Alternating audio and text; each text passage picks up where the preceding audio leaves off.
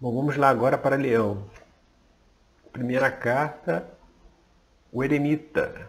O eremita fala da reflexão, da consideração, né, do, do controle do tempo, né, de saber é, perceber o tempo de cada coisa, né, né, cada atividade, cada, cada ação tem o seu tempo, né, tanto tempo para que as coisas possam se manifestar, quanto a organização do tempo no nosso dia para que a gente possa realizar as atividades que nos cabe, né?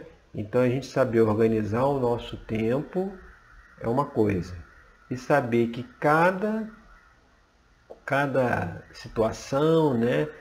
Cada expectativa, cada necessidade tem o seu tempo para ocorrer, né? Tudo tem o seu tempo na vida, né? A gente não pode antecipar nada e não pode também deixar a coisa passar da hora, né?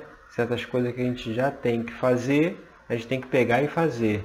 Não pode ficar esperando o tempo passar para só tomar uma atitude lá na frente, né? Então é, é, é observar esse aspecto. E vamos ver como que essa energia aí se manifesta.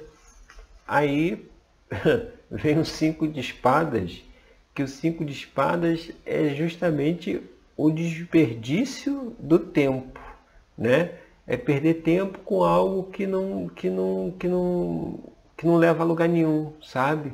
É ficar como se fosse é, andando em círculos, né? Aquela coisa que não, não, não tem proveito, é, se debate uma situação que, que, não, que não vai solucionar, entendeu? Que não vai ter uma resposta, uma, uma solução naquela hora, né? Por isso até a gente fala aí no eremita que cada coisa tem o seu tempo, né? Então tem que saber também aguardar, né? Ter esse, esse, essa sabedoria do eremita para saber aguardar o melhor momento, né? E o 5, engraçado que fala de dessa coisa de desperdiçar, de perder tempo, de estar tá no caminho errado, estar tá fazendo as coisas que, que não deveria estar fazendo, entendeu?